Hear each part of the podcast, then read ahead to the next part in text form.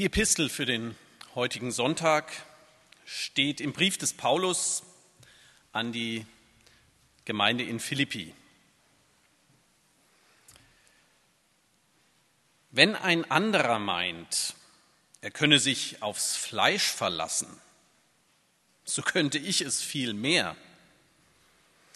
Der ich am achten Tag beschnitten bin, aus dem Volk Israel, vom Stamme Benjamin, ein Hebräer von Hebräern, nach dem Gesetz ein Pharisäer, nach dem Eifer ein Verfolger der Gemeinde, nach der Gerechtigkeit, die das Gesetz fordert, untadelig gewesen.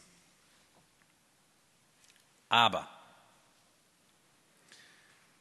was mir Gewinn war, das habe ich um Christi willen für Schaden erachtet.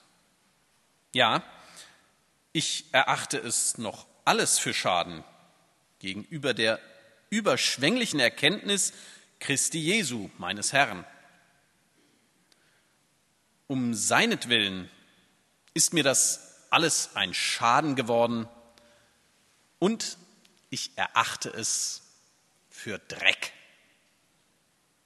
auf dass ich Christus gewinne und in ihm gefunden werde, dass ich nicht habe meine Gerechtigkeit, die aus dem Gesetz, sondern die durch den Glauben an Christus kommt, nämlich der Gerechtigkeit, die von Gott kommt durch den Glauben.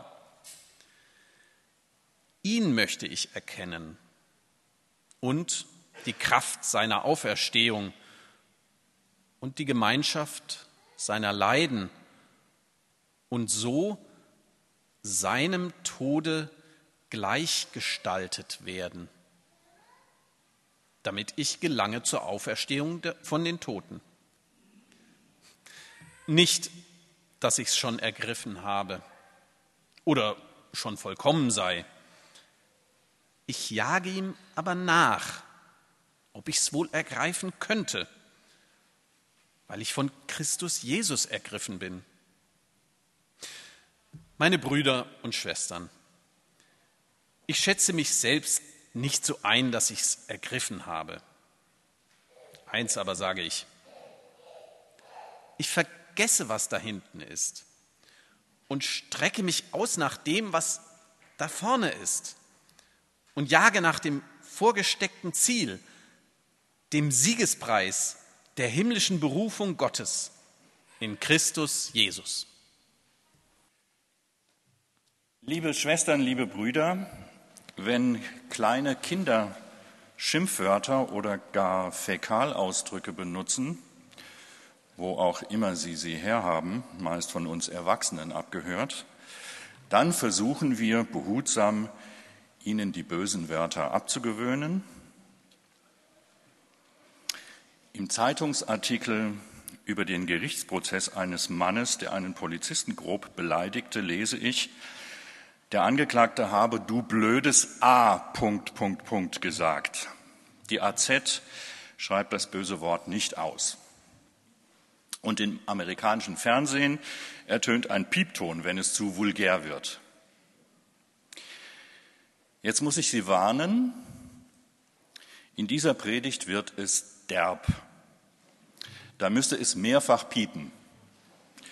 Das böse Wort Scheiße wird mehrfach vorkommen, aber nicht ich und mein loses Mundwerk sind daran schuld, sondern es ist der Apostel Paulus selbst, der im Römerbrief so drastisch wird. Nein, im Philipperbrief natürlich so drastisch wird und tatsächlich Scheiße sagt.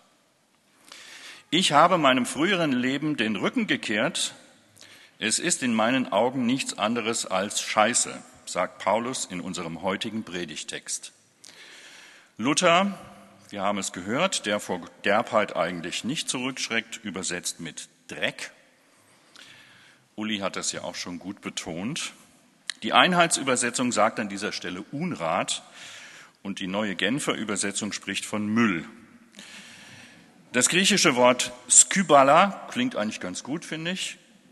An dieser Stelle müsste man aber mit Scheiße übersetzen, genau gesagt mit Hundescheiße. Gut, dass die Kinder im Kigo sind. Was ist dann los? Warum wird Paulus, der sich sonst sehr wohl angemessen auszudrücken weiß, hier so vulgär? Und das ausgerechnet mit seiner Lieblingsgemeinde, den Glaubensgeschwistern in Philippi. Ich lese den Predigtext noch einmal, Philippa 3, die Verse 4 bis 11 nach der neuen Genfer Übersetzung. Dabei hätte gerade ich allen Grund, schreibt Paulus, mich auf Vorrechte und Leistungen zu verlassen. Wenn andere meinen, sie können auf solche Dinge bauen, ich könnte es noch viel mehr. Ich wurde, wie es das Gesetz des Mose vorschreibt, acht Tage nach meiner Geburt beschnitten. Ich bin meiner Herkunft nach ein Israelit, ein Angehöriger des Stammes Benjamin, ein Hebräer mit rein hebräischen Vorfahren. Meine Treue zum Gesetz zeigte sich darin, dass ich zu den Pharisäern gehörte, und in meinem Eifer für das Gesetz zu kämpfen, ging ich so weit, dass ich die Gemeinde verfolgte. Ja, was die vom Gesetz geforderte Gerechtigkeit betrifft, war mein Verhalten tadellos. Doch genau die Dinge, die ich damals für einen Gewinn hielt, haben mir, wenn ich es von Christus her ansehe, nichts als Verlust gebracht. Mehr noch, Jesus Christus, meinen Herrn, zu kennen, ist etwas so unüberbietbar Großes, dass ich, wenn ich mich auf irgendetwas anderes verlassen würde, nur verlieren könnte. Seinetwegen habe ich allem, was mir früher ein Gewinn zu sein schien, den Rücken gekehrt. Es ist in meinen Augen nichts anderes als Müll. Skybala. Denn der Gewinn, nach dem ich strebe, ist Christus. Es ist mein tiefster Wunsch, mit ihm verbunden zu sein. Darum will ich nichts mehr wissen von jener Gerechtigkeit, die sich auf das Gesetz gründet und die ich mir durch eigene Leistungen erwerbe. Vielmehr geht es mir um die Gerechtigkeit, die uns durch den Glauben an Christus geschenkt wird, die Gerechtigkeit, die von Gott kommt und deren Grundlage der Glaube ist. Ja, ich möchte Christus immer besser kennenlernen, ich möchte die Kraft, mit der Gott ihn von den Toten auferweckt hat, an mir selbst erfahren und möchte an seinem Leiden teilhaben, so dass ich ihm bis in sein Sterben hinein ähnlich werde. Dann werde auch ich, das ist meine feste Hoffnung, unter denen sein, die von den Toten auferstehen. Es ist also nicht etwa so, dass ich das alles schon erreicht hätte und schon am Ziel wäre. Aber ich setze alles daran, ans Ziel zu kommen und von diesen Dingen Besitz zu ergreifen, nachdem Jesus Christus von mir Besitz ergriffen hat.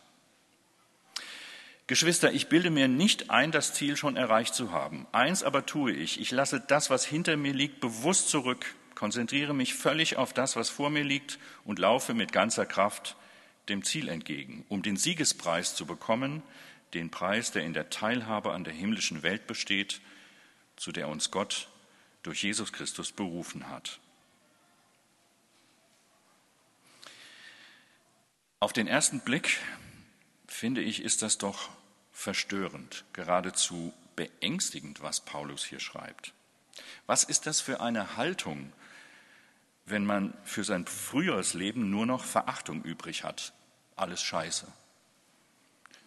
Man braucht kein Psychologe zu sein, um zu wissen, wie wichtig es ist, sich mit der eigenen Lebensgeschichte auszusöhnen, auch die Irrwege, auch Schuld und Scheitern zu integrieren. Es ist doch völlig unangemessen, seine eigene Biografie so harsch zu gliedern in eine Phase, in der alles verkehrt und verkorkst war und in eine andere, in der das alles überwunden ist. Ist es nicht eine Illusion, wenn man glaubt, man könne seine Vergangenheit als Scheiße durch ein großes Abflussrohr entsorgen? Das ist doch unreflektiert, kindisch und schädlich, oder? Und dann ist bei Paulus das Neue, das an die Stelle des verachteten vorherigen Lebens tritt, keineswegs Lebensfreude und Hochgenuss. Er möchte am Leiden Christi teilhaben, bis in den Tod hinein, um dann schließlich den himmlischen Siegespreis zu erhalten. Huh, ich bin stark irritiert. Ich stelle mir vor, dass manche Selbstmordattentäter so denken, das Bestehende verachten und dann sterben für Gott um im Himmel belohnt zu werden. Ist Paulus ein Extremist? Ist das nicht lebensverachtender, frommer Fanatismus? Wir müssen genau hinschauen und hinhören. Nein, Paulus ist kein frommer Fanatiker. Nicht mehr, könnte man sagen. Früher schon. Früher schon eher, als er noch Saulus hieß. Als frommer Jude hat Paulus eine makellose Biografie. Als Saulus hat er seinen Glauben gelebt, ernsthaft und engagiert. Ein Pharisäer, konsequent in der Befolgung der gesetzlichen Vorschriften, hervorragend ausgebildet durch namhafte theologische Lehrer, ein Vorbild im Glauben. Und sein Glaube bedeutete ihm so viel, dass er diese neue Sekte, die behauptete, der Messias sei gekommen, sei dann hingerichtet worden und schließlich wieder auferstanden, dass er diese neue Sekte kompromisslos, ja fanatisch verfolgte. Er nennt sich selbst einen Eiferer für Gott. Paulus könnte sehr zufrieden sein mit seiner Saulus-Phase. Er war auf seine Art und Weise erfolgreich. Alles lief gut. Aber dann begegnet er Jesus Christus. Das traf ihn völlig unverhofft. Wir kennen die Geschichte. Wie der Blitz. Sein Damaskus-Erlebnis verändert alles von Grund auf. Jesus krempelt ihn völlig um. Und jetzt will Paulus nichts mehr wissen von der Gerechtigkeit, die sich auf das Gesetz gründet und ich mir durch eigene Leistungen erwerbe. Als Apostel predigt er keine neue Religion. Er predigt Christus. Er ist ganz auf Christus fokussiert. Befreiung, Gerechtigkeit vor Gott allein durch Christus. Die Gemeinde in Philippi in Ostmazedonien hatte Paulus als erste christliche Gemeinde in Europa selbst gegründet. Auf seiner zweiten Missionsreise war das so um das Jahr 50. Zu dieser Gemeinde hatte er eine besondere Beziehung. Nur von den Philippern ließ er sich, der sonst so unabhängige Apostel, unterstützen, auch finanziell. In der Apostelgeschichte gibt es zahlreiche Geschichten aus Philippi, die Purpurhändlerin Lydia oder der Chef des Gefängnisses, in dem Paulus mal einsaß, oder die Wahrsagerin, die von einem bösen Geist befreit wird, alles Menschen aus Philippi. Die Gemeinde war ein spannender Mix aus Menschen unterschiedlicher Milieus und Hintergründe, die ihren Glauben mutig lebten, praktisch als Kontrastgesellschaft. Eine Gemeinde, die nach außen strahlte. Jetzt aber gibt es offensichtlich andere Missionare in Philippi, die wie Paulus als fromme Juden zum Glauben an Christus gekommen sind. Sie aber vertreten als Christen jüdischer Herkunft das gleiche fromme Leistungsdenken wie Paulus früher. Um, um, zu Gott zu kommen, müssen die göttlichen Gebote genau eingehalten werden, inklusive Beschneidung und Speisevorschriften. Für Paulus ist das ein Rückfall in die Unfreiheit. Und als er in Ephesus im Gefängnis davon erfährt, muss er eingreifen und klarstellen, die Menschen aus den nichtjüdischen, aus den Heidenvölkern, kommen nicht auf dem Umweg über das jüdische Gesetz und die Beschneidung zu Gott, sondern auf dem direkten Weg durch Christus. Das ist Paulus so elementar wichtig, dass er sehr drastisch wird, polemisch und herabsetzend. Er nennt die anderen Missionare einige Verse vorher, vor unserem Predigtext, böswillige Arbeiter und sogar Hunde. Paulus hat verstanden, ich gefalle Gott nicht durch das, was ich tue, sondern durch das, was Christus für mich getan hat. Das ist die Umwertung aller Werte. Was früher galt, zählt nicht mehr. Das muss Paulus seinen Freundinnen und Freunden in der Gemeinde in Philippi unbedingt noch einmal vor Augen halten. Befreiung, Erlösung, Gerechtigkeit nur durch Christus. Mit seiner vollkommenen Gerechtigkeit hat er das Gesetz stellvertretend für alle Menschen erfüllt.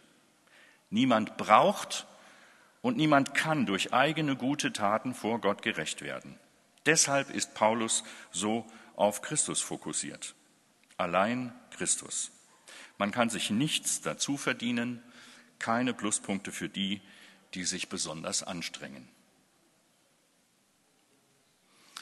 Das ist doch auch für uns die Umwertung aller Werte. In unserer Gesellschaft sind wir gewohnt, dass sich Arbeit und Engagement auszahlen. dass sich Anstrengung lohnt, dass Erfolg einen Preis hat.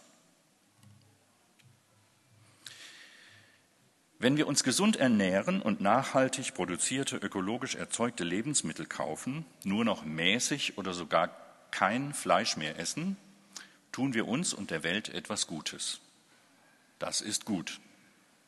Aber das kann auch schädlich sein. Warum? Nämlich dann, wenn wir meinen, dass uns das zu besseren Menschen macht. Und wenn wir uns einbilden, dass Gott uns das schon als gute Tat vermerkt. Soziales Verhalten, nachhaltiges Handeln, klimaneutrales Wirtschaften ist gut, macht uns nicht zu besseren Menschen vor Gott. Und wenn wir regelmäßig den Gottesdienst besuchen, uns in der Gemeinde engagieren, ordentlich was in den Kollektenkorb geben, beim SWR-Fest helfen,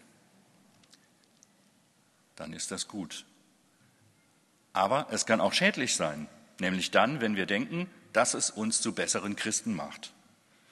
Auf mich kann Gott eigentlich ein bisschen stolz sein. Nein, allein Christus. Wir sind der Gnade Gottes sozusagen ausgeliefert.